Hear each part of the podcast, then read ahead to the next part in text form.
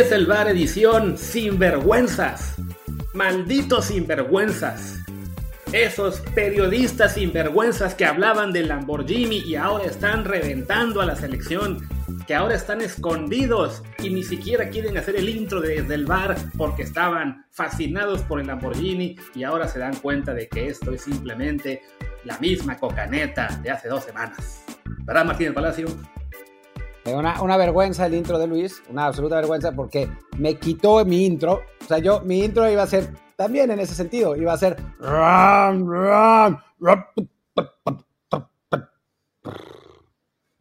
se nos desvieló el Lamborghini.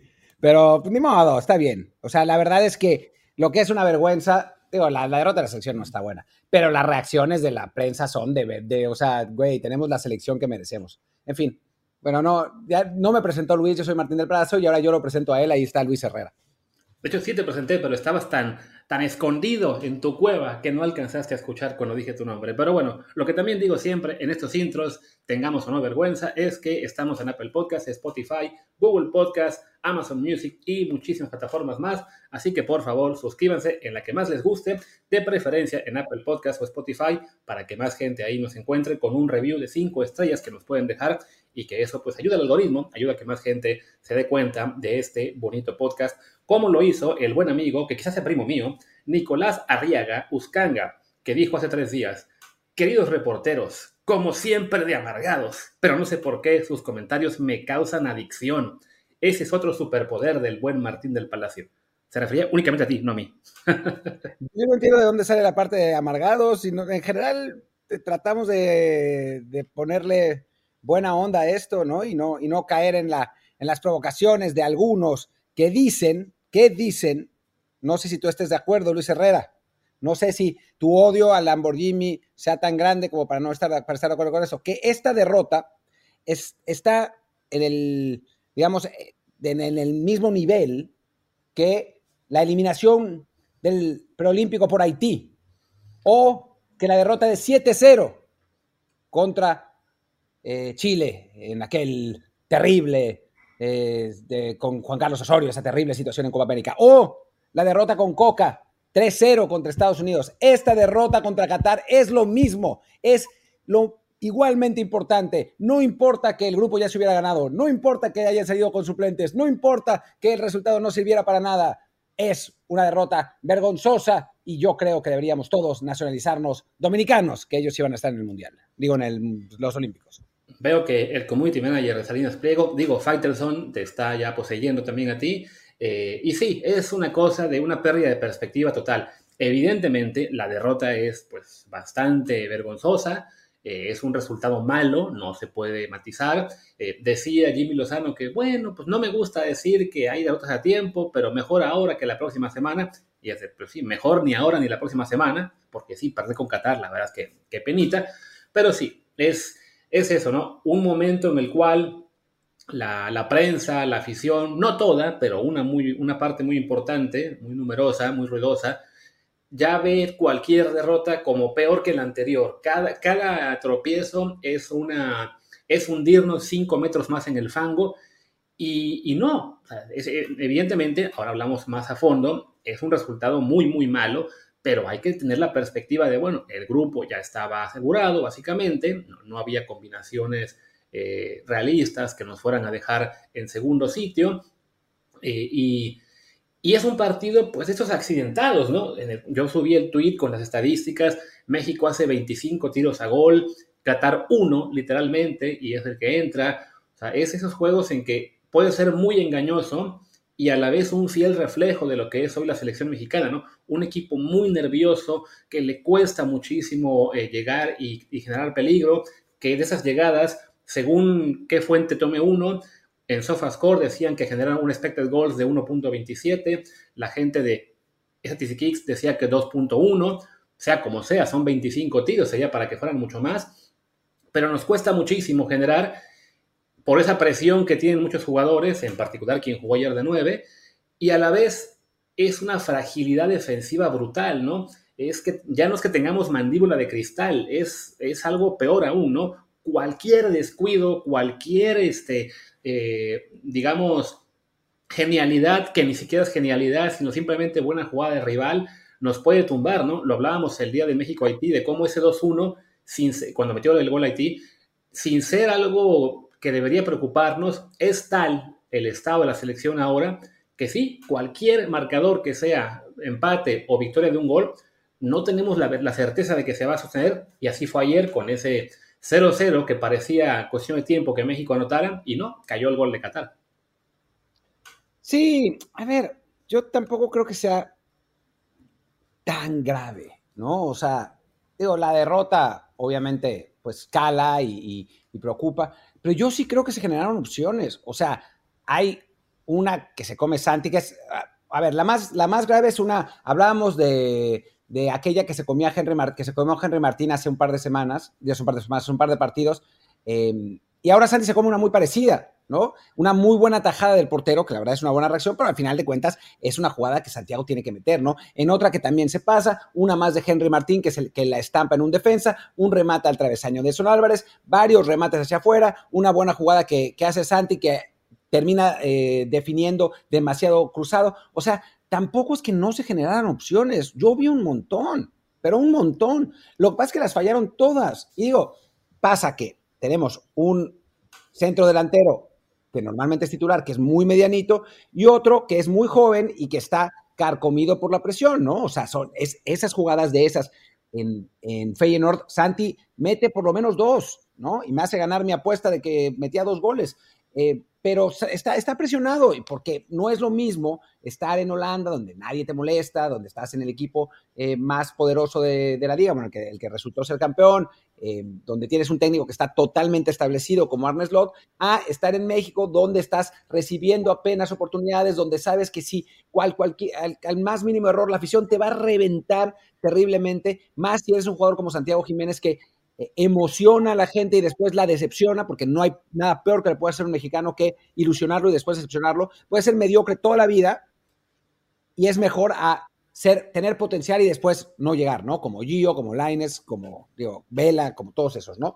Entonces, pues sí, o sea, yo no vi tal, tal falta de generación de jugadas. Sí hubo, lo que pasa es que pues, las fallaron. Es eso, ¿no? O sea, el, estar falla y falla y falle, que se maximiza en el momento en que el rival te mete una. Eh, comentaban algunos en, Twitter que esto era como jugar al fútbol manager, en el cual tu equipo llega 50 veces, pero como no es el FIFA y tú no controlas a los delanteros, los ves fallar una y otra vez y en la única que tiene la computadora te gana, ¿no? Pues aquí fue un poco de eso, ¿no? Una, un generar y no lograr concretar, de las claras, claras habrán sido quizá unas cuatro, eh, y bueno, contamos ahí los remates de cabeza en tiros de esquina, muchas otras fueron simplemente el estar, digamos, empujando, empujando, pero sin que, sin que fuera un peligro brutal. De hecho, de los 25 remates, que tenía por aquí la estadística, a ver si la encuentro rápido, a puerta solo fueron 6. 11 se fueron eh, por, por, fuera y otros 8 fueron bloqueados por un defensa rival, ¿no? Entonces. O sea, sí fueron, sí fueron seis a la puerta, pero hubo tres o cuatro que pasaron pegaditos al poste. Lo que pasa es que en la, en la estadística, pues cuentan como si hubieran pasado en la tribuna, ¿no? Sí. Por eso dice que, que el, el, expected goals está bueno, pero el expected goals también tiene muchas limitaciones porque lo que, lo que mide no es qué tan cerca pasaron las jugadas tampoco, sino la posición de donde vino el disparo, y eso también es, es limitado, ¿no? Así que, bueno, en fin. Es que además eh, una cosa, es que de las, en este reparto de disparos, creo que de los seis que sí fueron a puerta, casi ninguno fue realmente peligroso. O sea, atajadas así buenas del portero fueron, ¿qué? Dos quizá. Y casi todas las jugadas de mayor peligro fueron ese remate al palo de, ¿cómo se llama?, de Son Álvarez, el de cabeza de Israel Reyes se fue por un lado, eh, la, que, la que cruzó demasiado Santi, etc. O sea, y eso te genera aún más frustración, ¿no? Cuando es el portero rival quien te para todas, pues aunque te enoje la derrota, por lo menos dices, bueno, fue el tipo de enfrente que estaba en uno de sus grandes días, ¿no? Aquí fue más simplemente que eh, estaban todos con la pata chueca, muy nerviosos o con la cabeza mal enfocada. Y, pues sí, fue un llegar, llegar, llegar, pero no poder nunca meter ese gol. Sí, la verdad es que pues es, eso fue lo que pasó. O sea, no es ni siquiera, en serio, no es ni siquiera que hayan jugado tan mal. O sea, yo, yo leía eh, hice, lo de siempre, ¿no? Ver primero el resumen y después ver el partido. Y vi el resumen y me reía, ¿no? Porque era así falla, tras falla, tras falla, tras falla, después gol de Qatar, ¿no? Después falla, tras falla, tras falla, tras falla. Y pensé, puta, los van a estar matando. Y dicho y hecho, ¿no? O sea, gente que normalmente es más relajada como vaca, diciendo vergonzosa actuación de México en el primer tiempo. Vergonzosa, a mí, vergonzosa la actuación contra Estados Unidos. O sea, esa fue vergonzosa, ¿no? Donde ni metimos las manos, nos pasaron por encima, nos ganaron 3-0 y no, no tuvimos ni siquiera oportunidades de, de, empatar el juego. Esta, digo, un rival peor, ¿no? Obviamente, como, como Qatar, pero tampoco es que, o sea, México jugara un partido horrible, no generara, no llegara. Y después el segundo tiempo fue peor porque llegamos más todavía. Eh, es, o sea, la, la realidad es que, que, nos volvemos locos con súper poquito. Y sí entiendo que la gente esté enojada, ¿no? O sea, es normal porque se perdió contra un rival contra el que no se tenía que haber perdido. Eh, pero me parece que hacemos una telenovela de cualquier cosa y ya no, o sea, ni, ni, siquiera vale la pena entrar, digo, y sí vamos a entrar, pero digo, ya sin hablar de los tweets de Faitelson. Digo, aquí todo el mundo sabe que yo respeto mucho a David, pero lo de ayer, o sea, what the hell? Tío, yo, a ver, lo de ayer, para que hacer solo una tangente, lo de ayer, esos tweets me parecía que los escribió el community manager Salinas Pliego. Y recordemos que hace apenas, que fue? Unos 10 días, dos semanas, estaba Fighterson primero debatiendo con Salinas Pliego, luego casi casi diciéndole perdón señor, no quería ofenderlo, y luego siendo él el conducto para que salieran los estos WhatsApps eh, pro Iraragorri. Lo de ayer siento que va más o menos en la misma línea, como que ahí ya hay cierta instrucción hacia él. Es que es, fue, fue, fue rarísimo, ¿no? O sea, eh, hay uno que dice que solo con jugadores naturalizados vamos a poder rescatar este asunto, digo, como si hubiera tantos además. Eh, después em, dice que en la selección mexicana toca fondo sobre fondo, o sea, como que este partido fuera peor que, este resultado fuera peor que el de Estados Unidos y es como, güey, perdón, pero como que cero perspectiva. A ver, voy a, voy a abrir los, los, los tweets porque, o sea, en serio, y, yo a David lo aprecio y me parece un buen periodista, pero cuando se mete en personaje así, hijo, a ver, ahí va más. Eh, hay que reconstruir la selección desde cero. Sí, desde de qué cero. ¿no? No es lo que estamos haciendo ahora. Ya no queda nadie de los viejos. O sea, queda Memo y porque no hay nadie más, pero de lo, todos los demás ya no están, ¿no? No está ni Guardado, no está Chucky por lesión, no está Corona por lesión, no está Herrera, no está Héctor, no está. Eh, no, sé quién me falte, pero pues ya no están. No estaban estos tampoco ya. O sea. No queda nadie, no queda nadie. Qué vamos a reconstruir? ¿De dónde vamos a sacar después? no pasaron de grupos en el Mundial, fueron exhibidos por Estados Unidos y esta noche caen ante la peor selección del Mundial de 2022. Ha sido más jodido está nuestro fútbol. Digo, por culpa de Salinas Pliego también. Eh, esta generación de futbolistas mexicanos no sirve para nada. La única solución es utilizar naturalizados para ver si generan un cambio rumbo al Mundial 2026. Yo, yo le recuerdo a David que creo que hay dos naturalizados que pueden jugar si es que Quiñones eh, termina su proceso, porque Furch tampoco lo ha hecho. Creo que el único que, que, puede ahora es Doria. O sea, no, nadie más puede. Y además, recordemos, ¿quién, directivo, dueño de equipo, hace no mucho estaba hablando precisamente de tener más actualizados? ¿Salinas? Así es. No me acordaba de eso. Te digo, o sea, esto, estos tweets de ayer, sí, sí, yo sí los vi muy en línea con la persona con la que se estaba peleando hasta que le tuvo miedo hace un par de semanas, ¿no? Y sí, ya, dejando de lado a, a Fighters, bueno, el, el tweet de lo más importante de todo, los futbolistas mexicanos están cómodos, más bien y con todo respeto, sí como no, son unos sinvergüenzas. ¿Qué pedo? También, ¿quién estuvo hace poco hablando así de sus jugadores? El dueño de Mazatlán. Ah, sí, son unos huevones, son malísimos, les pongo una prima y no ganan. Pues sí, porque son lo que son, ¿no? Y es que es el, es el gran problema con esta selección que la gente no termina de entender. Pues desafortunadamente sí, estamos en un momento de crisis pero va más allá de que los jugadores, o bueno, más bien, no es que los jugadores sean unos huevones o que sean unos sinvergüenzas, es que tienen un nivel, pues la verdad, medianito, abajo. Esta generación, sí, se vale decirlo, es bastante mediana, no se están yendo casi ningunos a Europa, el resto de selecciones sí, y no, eso evidentemente no explica la derrota de ayer. La derrota de ayer es simplemente consecuencia de esa eh, espiral de presión que, en, la, en la que están metidos, en la cual cualquier adversidad eh, sobre todo por lo que es el, ruido externo, el ruido de medios, el ruido del público, que también otra vez se voltea al final, pues ya te... contaba, contaba, comedia, que estuvo en, la cancha, que no fue al final, ¿eh? O sea, que el grito lo hicieron antes. O sea, que fue por puro, ni siquiera por quejarse, fue nomás. Literal, nomás. Lo hicieron pues, por sus huevos. Pues estaban en San Francisco, ¿no? Entonces dijeron, ah, pues mira, aquí es el lugar para hacerlo. Sí, no, además el de San Francisco, que es probablemente la, o sea, que es la ciudad que es el emblema gay de, Estados Unidos. Eh, no, no, no, bueno, una, una, cosa, digo, y no fue David el único, ¿eh? Ha habido, hubo tweets y tweets y tweets y tweets de, como, en serio, como si hubiéramos perdido este partido en el Mundial. O sea, no en una Copa Oro, cuando lo único que se, que se jugaba era terminar el grupo con, con nueve puntos, porque literal era lo único que se jugaba. O sea, no cambia nuestra posición, no cambia la situación, eh, no, no, nadie está peleando el título de goleo, no hay nada, no se jugaba nada en ese partido. O sea, si, si así nos ponemos, es como lo de Pedrito y el Lobo, si así nos ponemos cuando la selección pierde un partido que no tiene ninguna importancia con una buena cantidad de suplentes, cuando perdamos uno bueno, pues ya no, no, no vamos a llegar a más niveles de indignación porque ya llegamos a todos, ¿no? Sí, y creo que ahí estuvo, ya para ir entrando un poco en lo que es el análisis de técnico y jugadores, creo que ahí estuvo el primer error de Jaime Lozano, el derrotar a medias.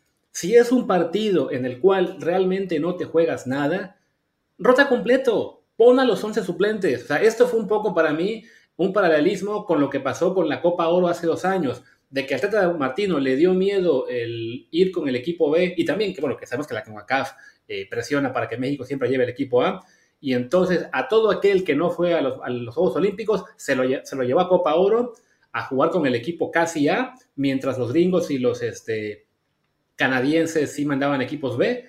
¿Y qué pasa? Que se traslada un poco, digamos, tanto el aura de que es el equipo A como la presión de ser el equipo A al resto de jóvenes. Y pues a la primera contrariedad se sufre. Aquí igual, es de, bueno, vamos a rotar pero vamos a dejar a la columna vertebral. Que juegue Ochoa, que juegue Edson, que juegue Chávez. También estaba aquí más, este, titulares, creo que Orbelín, y me falta alguno. Es de para qué. Y entonces, con más razón, a la hora de que hay un error o que, o que se empieza a complicar el partido, es la presión de que, ay, no, ves, están perdiendo con Qatar. Si este partido lo juegan los 11 suplentes y son ellos quienes se comen el desastre, bueno, por lo menos hoy estaríamos diciendo, bueno, fue con suplentes, claramente estaba el partido, digamos, simplemente como trámite, porque esa era, eso, ¿no? Era un trámite, pero en lugar de verlo como trámite, lo, encaramos a medias con seriedad y resulta que pues ni metemos goles, ni tenemos la, la certeza, la seguridad defensiva para por lo menos aguantar el 0 a 0 y pasa lo que pasa, con críticas para todos lados, ¿no? Y jugadores que están recibiendo apenas sus primeras oportunidades, ya tienen encima la misma presión que aquellos que llevaban dos, cuatro, diez años con la selección. Sí, que eso es algo que yo estaba leyendo en algún lado y que tiene razón, que es que lamentablemente creo que fue Friedman. Lamentablemente tenemos una selección que en la que por la falta de calidad en el recambio generacional son jugadores de 25, 26 años que apenas tienen 20 partidos con la selección.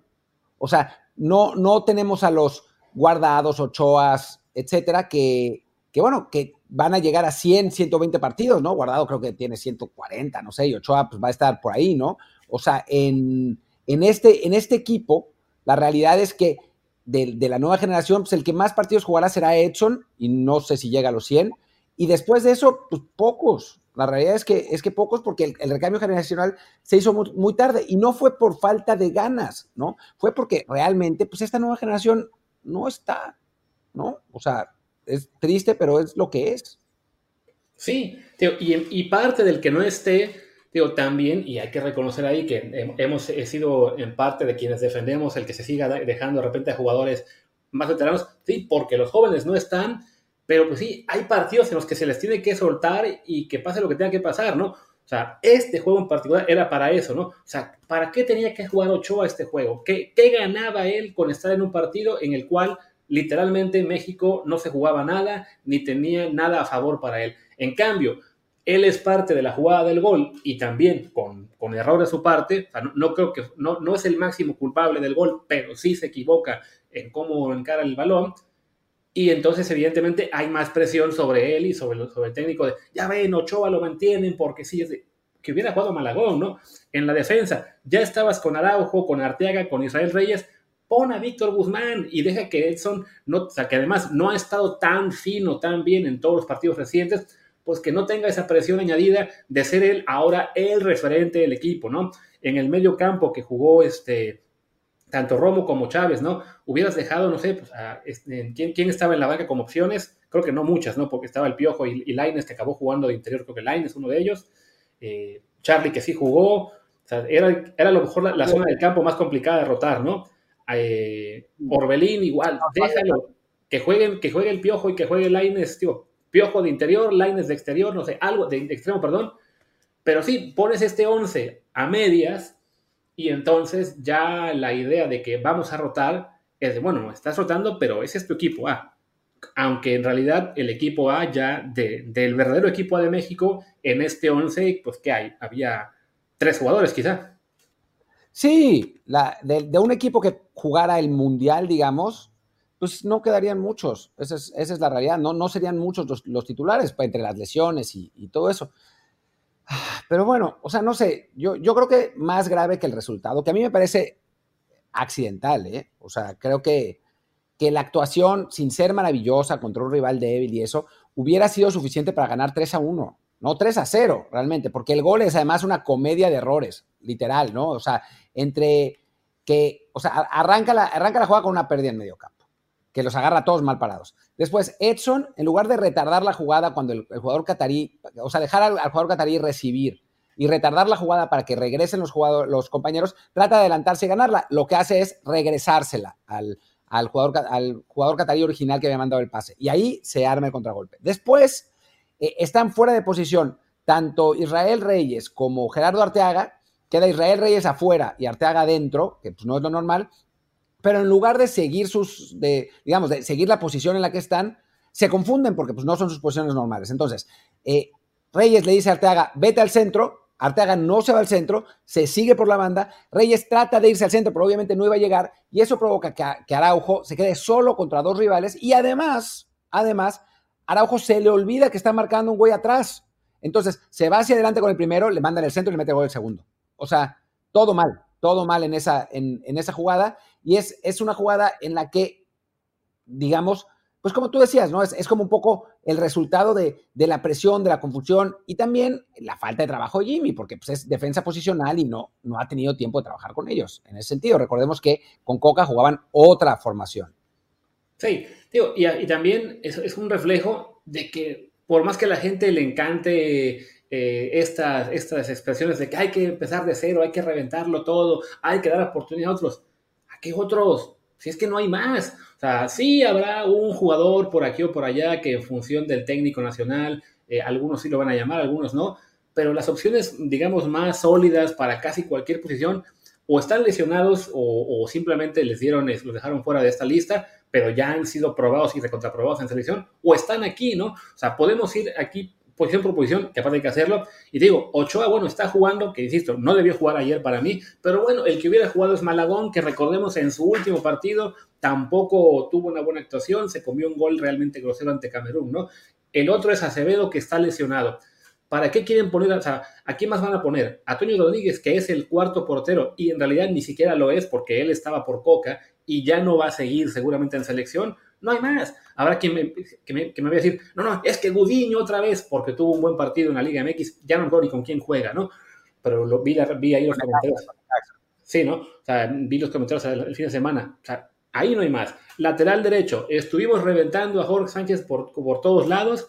Y, no, sí, que debe jugar Julián, que debe jugar Julián. Ok, jugó. Y en los dos partidos que ha jugado, él ha estado en, en las jugadas de gol. No fueron solo su culpa, pero en las dos perdió la marca, ¿no? ¿Por qué? Porque defensivamente es extremadamente frágil y era parte de lo que además se sabía desde antes de que se fuera al Barcelona, ¿no? Que es un jugador que te aporta mucho en ofensiva, pero que defensivamente es realmente flojito, ¿no? El otro es Kevin Álvarez, que ahora, claro, como ya está en el América, el americanismo lo quiere de que vean, ¿para qué tienen a estos que están en Europa si Kevin es mejor? Y se nos olvida por completo que en su último partido con selección también fue un desastre, ¿no? Y me podría seguir así, posición por posición, tampoco tiene caso ir con las 11, y no vamos a encontrar grandes nombres que digan, ah, falta este, falta el Pocho Guzmán, y el Pocho Guzmán tampoco tiene diferencia. El Pocho Guzmán no es mejor que Eric Sánchez, que Luis Chávez, que Luis Romo, que quién más está ahí. bueno, que Charlie Rodríguez quizás sí, pero tampoco te va a generar una diferencia mayor, ¿no? Va a ser útil para rotar esta vez, hay que decirlo. Sí, pero en este caso simplemente no, estaba, eh, o sea, el armado de lista fue así, ¿no? O sea, no, no es que, o sea, el, si, él, si él fuera parte de la lista, pues no, no hubiera estado entonces Charlie o no hubiera estado Eric, algún otro, ¿no? O sea, habría sido un problema rotar de todos modos, en parte porque esta rotación, digamos, lo había olvidado, pues incluye a Edson Álvarez, que ha estado jugando de central. Sí, hubiera podido jugar en el peor de los casos Israel Reyes ahí, eh, perdón, eh, Coso, Víctor Guzmán ahí, y, y Edson jugaría de, contención. No sé, o sea, también, insisto, creo que estamos buscando demasiados argumentos futbolísticos en un partido que quizás ni los tenga. O sea, partido que, eso, si, si bien eh, no, no, se jugó bien y, bueno, se pierde, ni modo, era un partido que no se tendría por qué haber perdido si hubiéramos concretado alguna. O sea, si México mete, como hizo en los otros dos partidos, bueno, en el, de Haití menos, pero, pero bueno, se anotó muy rápido en el principio del segundo tiempo. Pero si México mete un gol rápido, este partido se gana por goleada también, ¿no? O sea, con la cantidad de, opciones que se, genera, que se generaron, no habría todo este, eh, toda esta presión, o sea, habría sido distinto. Digo, obviamente no es ideal, ¿no? O sea, tendríamos que ser capaces de ganar los partidos no matter what, pero tampoco es como para andar lloriqueando con, con, ah, esa intensidad, porque es intensísimo el lloriqueo. Y sí, o sea, es eso, ¿no? esa pérdida de perspectiva es simplemente el de que, ah, volvimos a perder, volvemos a enojarnos, porque además, ¿cómo se atrevieron a ilusionarnos con el 4-0 a Honduras o con el haberle ganado a Haití con cierta tranquilidad, ¿no?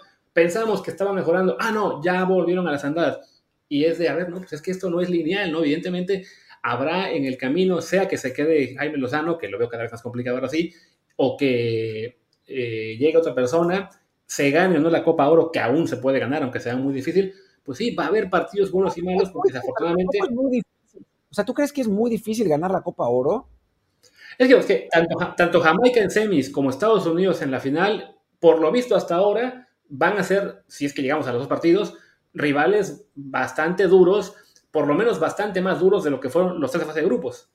Bueno, sí, pero, o sea, eh, esos, ellos dos tenían rivales literalmente de mierda en, o sea, tenían a San Kitts, que por más que Jack Pase diga que es un buen equipo, se comió 800 goles. Y tenía a Trinidad que no había calificado. O sea, Trinidad había quedado fuera con Nicaragua. Y la razón por la que está en Copa Oro es porque Nicaragua trajo un cachirul. Pero, o sea, sus rivales en, la fase de grupos fueron de, de vergüenza, ¿no? O sea, yo no creo que sea muy complicado que México gane esta Copa Oro. O sea, yo creo que México, pese a todo, debería seguir siendo favorito.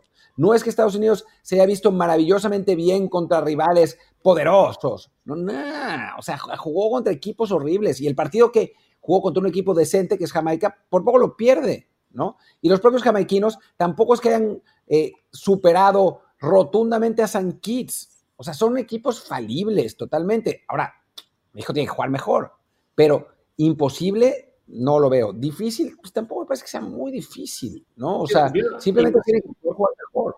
Imposible no es, el problema es que son equipos que siendo falibles, que siendo sin ninguna maravilla, no tienen la presión que tiene México. O sea, salen al van a salir a los partidos contra México, insisto, si lo jugamos los dos, este, con, sabiendo que el rival que tienen enfrente es el que está cagado, es el que está con el público vuelto en contra, con una ataques de la prensa todo el tiempo. O sea, en, no sé cómo está el medio en Jamaica, pero sabemos que en Estados Unidos realmente la atención que le están prestando a la selección es mínima, o solamente en algunas cadenas se les está pasando los partidos, bueno, lo que son los resúmenes, los comentarios, creo que hubo un partido que ni siquiera estuvo en tela abierta, sino que lo mandaron en streaming o algo, o algo así. es, es un nivel de presión tan diferente que les facilita el enfrentar a un rival como México, que pues ahora mismo eh, cualquier cosa que ocurra le, le, le viene le, manda abajo, ¿no?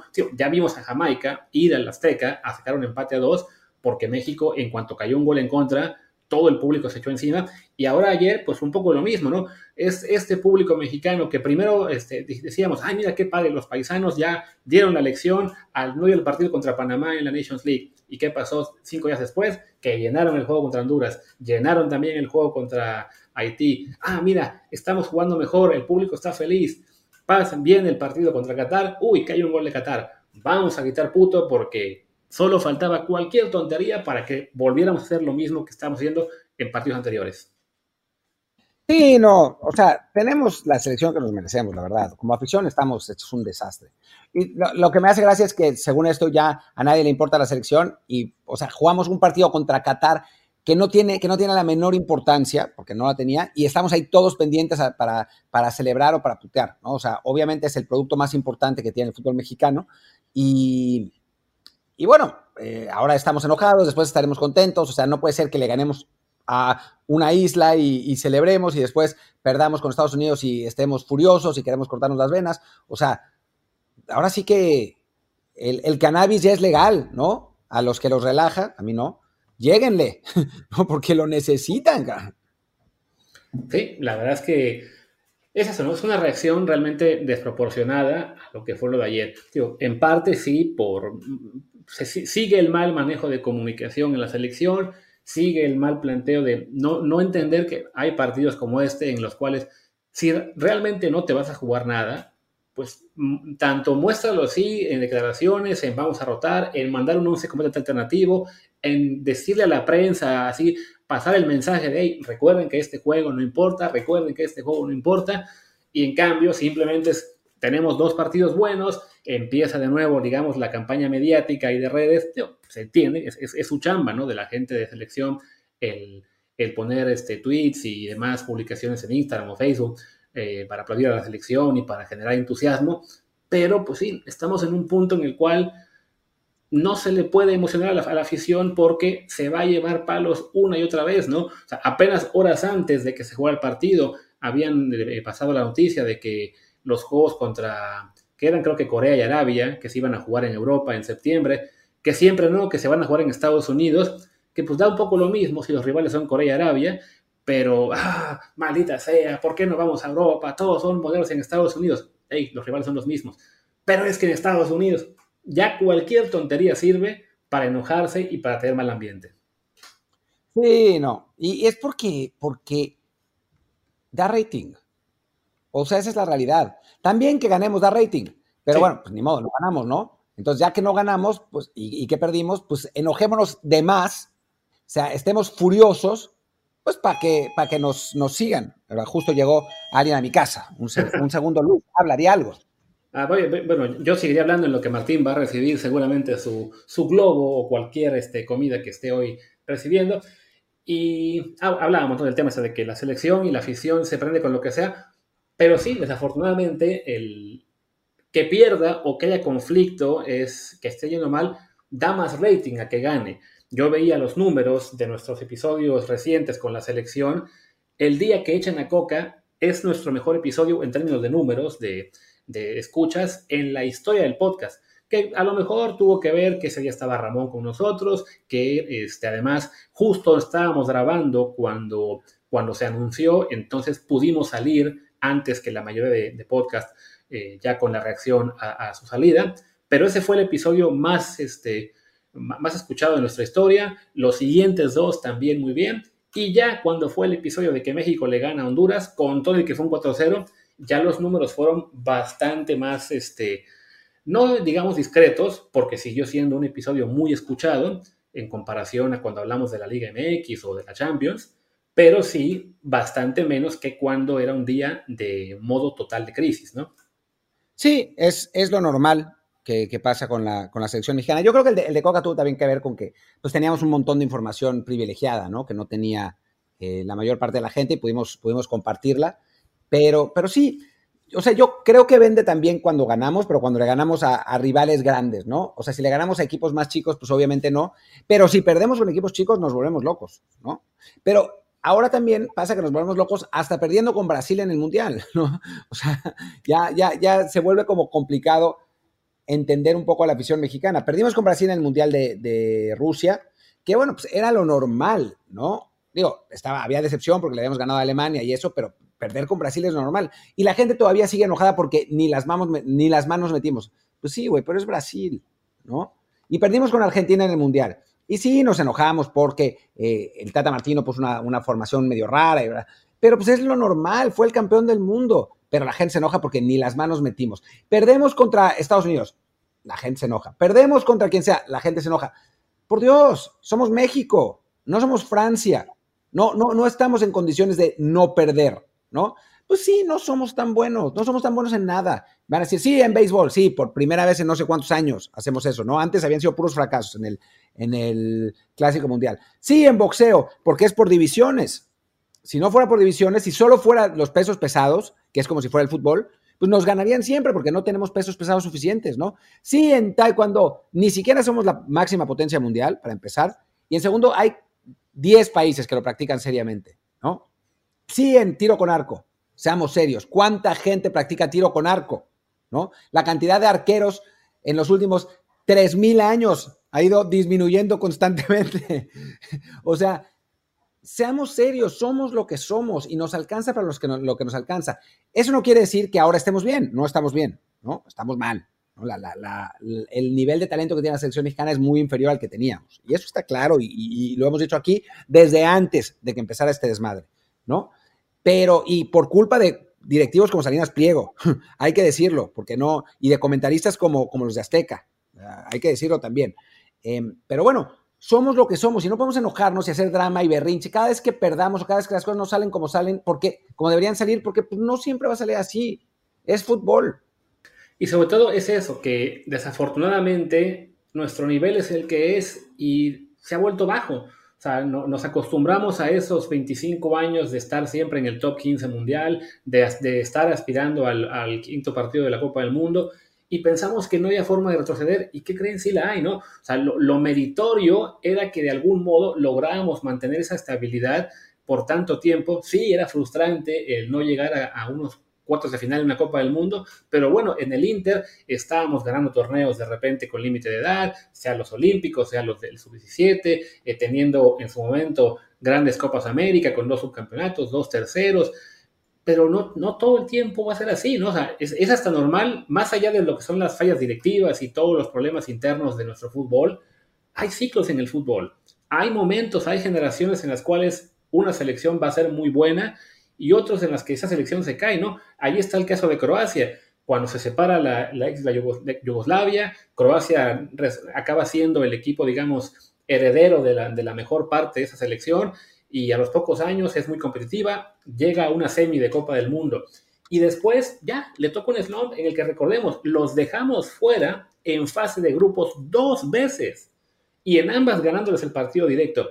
Y ahora son otra vez una potencia que llega a final, una final de Copa del Mundo, llega a la siguiente semifinal, jugó la final de Nations League de la UEFA hace poquito. No le va a durar para siempre. Va a también tener en algunos años, sobre todo ya cuando Modric decida que por fin su pacto con el diablo debe terminar, van a caer. Lo raro era que México no hubiera caído eh, drásticamente, ¿no? O sea, sí teníamos momentos de mucha, de mucha rabia por lo que fueron, no sé, la era de Ojitos Mesa, la era de Chepo de la Torre, de Sven Goran Eriksson, en los cuales se nos, se nos caía el equipo, pero pensábamos, ah, bueno, con el cambio de técnico ya despertamos, el bomberazo del Vasco Aguirre, el bomberazo de, de Miguel Herrera, ya regresamos a donde teníamos que estar pues ahora con que se ve el Tata Martino, ya llega el siguiente técnico, ya vamos a regresar a donde nos toca. Y no, simplemente ya no somos una selección top 15 del mundo, somos probablemente en este punto la 22, 24, si bien nos va, porque ahí sí, muchas cuestiones directivas, lo, que ya hemos hablado de los problemas de la liga, del no descenso, que funciona o no funciona, de la mala formación de jugadores, de la falta de competitividad contra equipos de Conmebol, de ir a Libertadores o Copa América, también de que los jugadores no se están yendo a Europa y en el resto del mundo sí, pues claro, o sea, todo o sea, fue una, esto fue un guiso que se coció muy lentamente, pero que es ahora nuestra realidad. Porque sí, lo, más sencillo para gente como Falterson y ahora como Vaca, que se está volviendo el nuevo Martinoli, región Televisa y algunos más, es simplemente señalar a los jugadores porque saben que eso les va a dar rating, porque saben que la gente es mucho más eh, se le hace muy, mucho más, más sencillo al aficionado señalar al jugador que está fallando la, la, ocasión de gol o al que se comió el gol. Es mucho más fácil tirar todo el enojo hacia él que a los directivos, técnicos, formadores y lo que ustedes quieran, que son la verdadera razón por la cual esos 11 que ayer no metían un gol al arcoíris son los que están. Es, lo que ellos, ellos 11 son el producto de todo lo demás. No es que sean totalmente inocentes, no es que no puedan jugar mejor, claro que pueden, pero son productos de su entorno y nuestro entorno en cuestiones directivas, eh, de, coaching, de nutrición, de afición, pues nos, han llevado a ser lo que somos ahora, una selección que llegó a ser top 15 y ahora está de bajada y ojo, seguimos de bajada. El fondo, yo estoy, yo, yo estoy convencido de que el fondo no ha llegado. Yo no sé, yo quiero pensar, quiero esperar que sí, que el fondo llegó en, 2000, en 2022, digo, perdón, en, en la derrota contra Estados Unidos, pero pues bueno, quién sabe. Oye, pues dejemos, ¿no? Porque ya creo que ya nos agotamos ese tema, no, no, da para, mucho más. Hablaremos ya mañana de Checo Pérez y su, eh, su recuperación, también del de, inicio de la Liga MX, que no le hicimos mucho caso, pero pues todavía yo me pregunto qué se sentirá perder. Eh, y bueno, creo que con eso estamos, ¿no?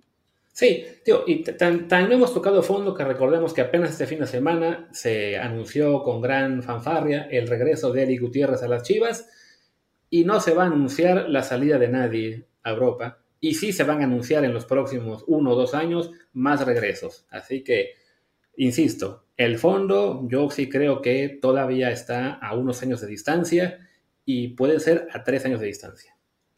Pues ojalá que no, ojalá que no. Por lo menos seremos locales. Y, supongo que no seremos un local tan malo como Qatar, aunque bueno, nos ganó. En fin, muchas gracias a todos por acompañarnos. Yo soy Martín de Palacio, mi Twitter es arroba martín de ELP. Yo soy Luis Herrera, el mío es arroba luisrha, el del podcast es desde el bar POD, desde el bar pod. En Telegram, ahí entren para chatear con nosotros, estamos en desde el bar podcast. Muchas gracias y hasta mañana. Chao.